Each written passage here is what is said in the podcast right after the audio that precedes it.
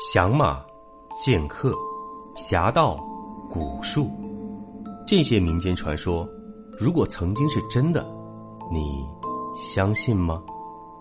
欢迎收听《明清异闻录》，主播挑灵秀，带您走进神秘诡谲、曲折离奇的民间志怪传说。本节目由喜马拉雅独家播出。灵谷传说十一，秦三爷嗤笑一声，说道：“哼，老林是死在医院里的，要是我杀的人，警察早找上门来了。秦少爷，我知道你和老林感情深，但是你也不能随口冤枉人呢。”秦牧怒道：“那老林到底怎么死的？这事你肯定脱不了关系。”秦三爷不急不缓道。老林他是自我了断的，他们学武的人都懂什么经脉，我估计着，老林是把自己经脉断掉了，随后身上器官就会慢慢衰竭，原本他的岁数就已经到了，按他这个年纪老死了也很正常，所以医院不会查那么仔细。不过你要是说是我逼迫老林去死的，那这话说的太重了点儿。我只是让老林履行当年鬼市的承诺，他的命由我来支配而已，所以他的死也是他自愿的，不然的话，估计他活着也没脸见你了。说着话，秦三爷伸手对着秦牧一指，又说道：“也许对于老林，死亡才是最好的解脱，既不用担心失信于我，又不用怕自己对不起秦家。”这新旧两主之间的恩怨，原本他就不应该跟着掺和进来。秦牧直到这时才明白，为什么老林临死前将古珠交给自己的时候，还千叮万嘱说这是秦家祖上传下的东西，让他无论如何千万不能卖掉。秦牧起初以为那是老林念旧，想让自己保存这么一个念想，直到现在他才明白，原来。那是老林变相的在暗示自己，是他给秦家的最后一次警告。只可惜，自己当时被秦家各种乱七八糟的事情弄得焦头烂额，全然没把老林的话往心里去。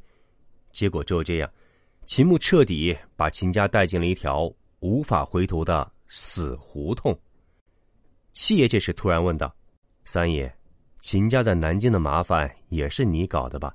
那串古珠的买家肯定也是你牵线寻来的，不然怎么会这么巧？老林刚一生病，南京就出事儿了。古珠刚现身，就有人家出高价要买，还特意要放在秦家过几夜，好像他们提前就知道这串古珠会在秦家手上丢掉一样。秦三爷没有正面回答，只是轻声笑着说：“哼，老头子大半辈子都混在江湖里。”朋友总是有几个的，秦家这么多年肯定不止我这么一个仇家。不管怎样，都是秦家咎由自取。有句话不是说吗？多行不义必自毙。秦家其实是死在自己手上的。七爷听了，摇头道：“老三爷，你和秦家的恩怨我不想多说。江湖上这种事儿太多了，各有各的道理。”外人根本说不明白，而你和老林之间，那也是你们自己的事儿，买命卖命那都是旧时候常有的事情。虽说现在新社会已经不允许了，但咱们都是那个时候过来的，你们还依照那时候的规矩办事儿，只要你们自己乐意，外人依旧没资格说三道四的。但今天我只和你理论一件事儿，那就是杨丽。秦三爷闻言问道：“杨丽？”他怎么了？七爷望了桌子另外一头的杨丽一眼，说道：“原本我还奇怪，也没听说你成过亲，你这孙子从哪儿来的？后来你自己说，杨丽是你从小收养的孤儿，你出生在秦家，遭遇那么多迫不得已，我以为你会有所醒悟，但是你为了报仇，把一个无辜的孩子拖了进来，他这一生全部因为你的私运而改变了，你做的所有事情。”难道和秦家当年的所作所为有什么区别吗？古人都说“己所不欲，勿施于人”。你有没有想过，有一天你死了，秦家也倒了，杨丽她自己在这个世界上该怎么活下去呢？原本他应该是学习长见识的年纪，都被你用秦家的仇恨给填满了。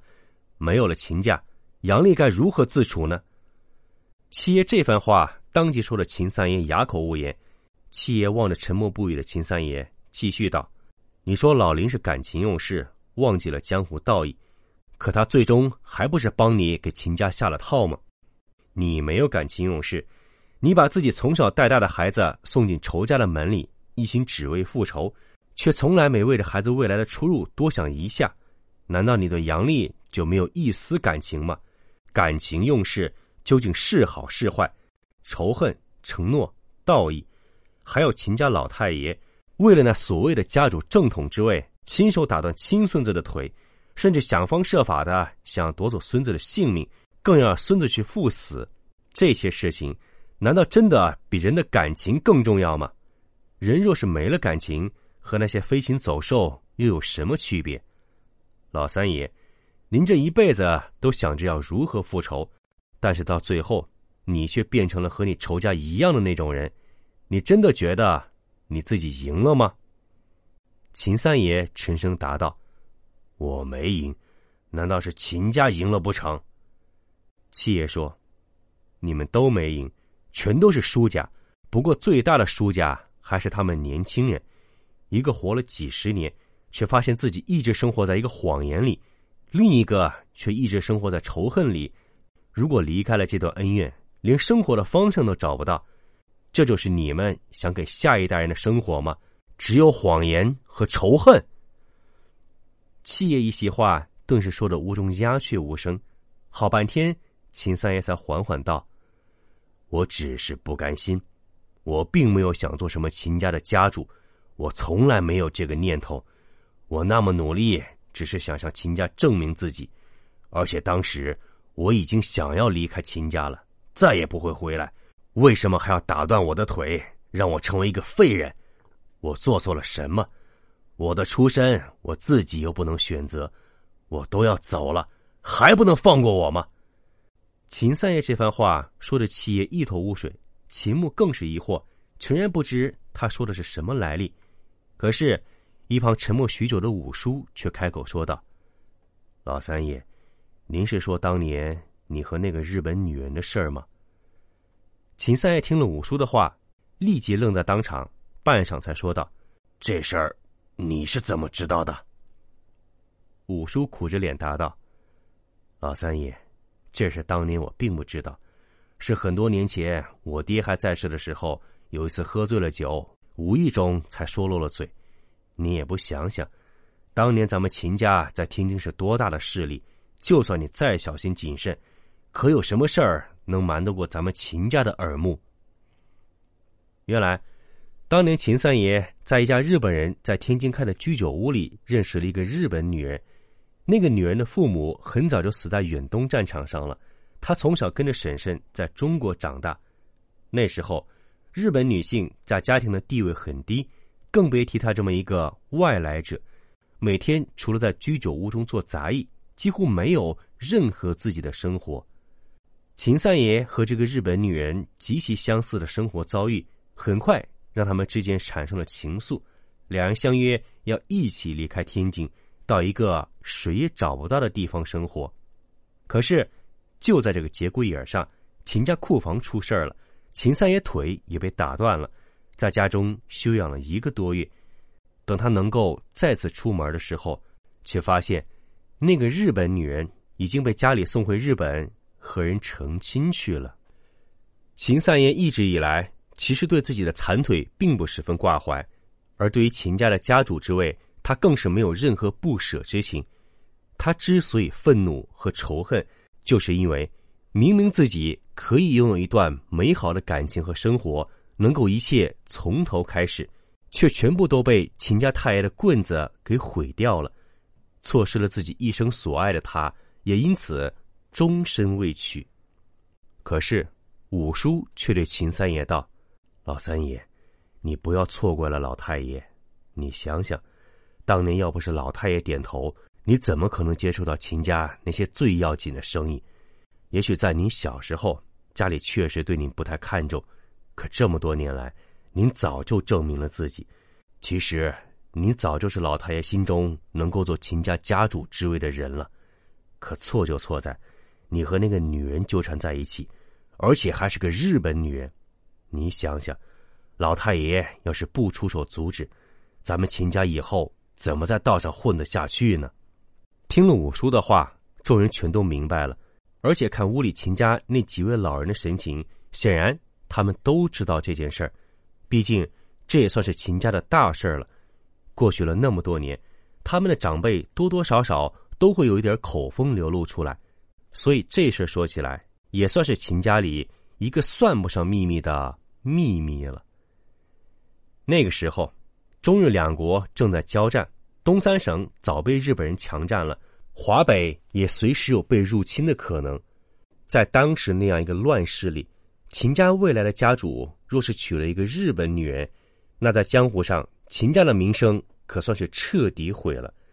而且秦家这么多年树敌在所难免，很难保证不会有人借着这个由头来专门对付秦家。别的先不提，光是老百姓的唾沫星子。就能把秦家给活活淹死了，因此，秦三爷的家主之位铁定是做不成了，而他与那个日本女人之间的事儿也注定不能被秦家所接受。五叔这时又告诉秦三爷，说是他腿断了，在家养伤那段日子里，是秦老太爷派人找到那家日本人，他们塞给那家人一笔钱，让他们将那个日本女人弄回了日本，以防秦三爷伤好之后。又要和这个日本女人产生什么牵连？此事至始至终，秦老太爷都没有问过秦三爷一声，问他能不能和那个日本女人断了联系，因为老太爷对他的性子太了解了。这种事儿如果直接问出来，势必会引起一场轩然大波，指不定秦三爷又会闹出什么乱子来。所以，所有事儿都是老太爷背着他做的。秦家人也是知之甚少，而秦三爷直到今天才从五叔口中得知了事情的原委。听了五叔的话，秦三爷半晌没缓过神来，好久他才低声道：“原来这一切只因为我爱上了一个日本女人。好，很好。这么多年来，我日思夜想的复仇，竟然全都是我自己想差了。”突然，他又反问道：“那为什么从那之后，我三番五次遭遇危险？难道不是秦家想置我死地吗？”五叔回答：“这个我也不清楚，但我听我父亲曾经说过，他说这些事儿确实都是秦老太爷安排的，但是他只是想逼你走，并不是想真杀死你。”秦三爷气道：“为什么要逼我走？我安下心在秦家做事儿。”秦家也容不下我了吗？五叔道：“老三爷，这事儿其实一开始我也没想明白，不过这些年我见得多，电视剧啥的我也看了不少。老太爷当年这个做法，我倒是也能理解了。”秦三爷不由问道：“此话怎讲？”本集播讲完毕，感谢您的收听。如果您喜欢，请您评论、点赞、转发。更多精彩内容，请您期待下集。听有声，选秀秀。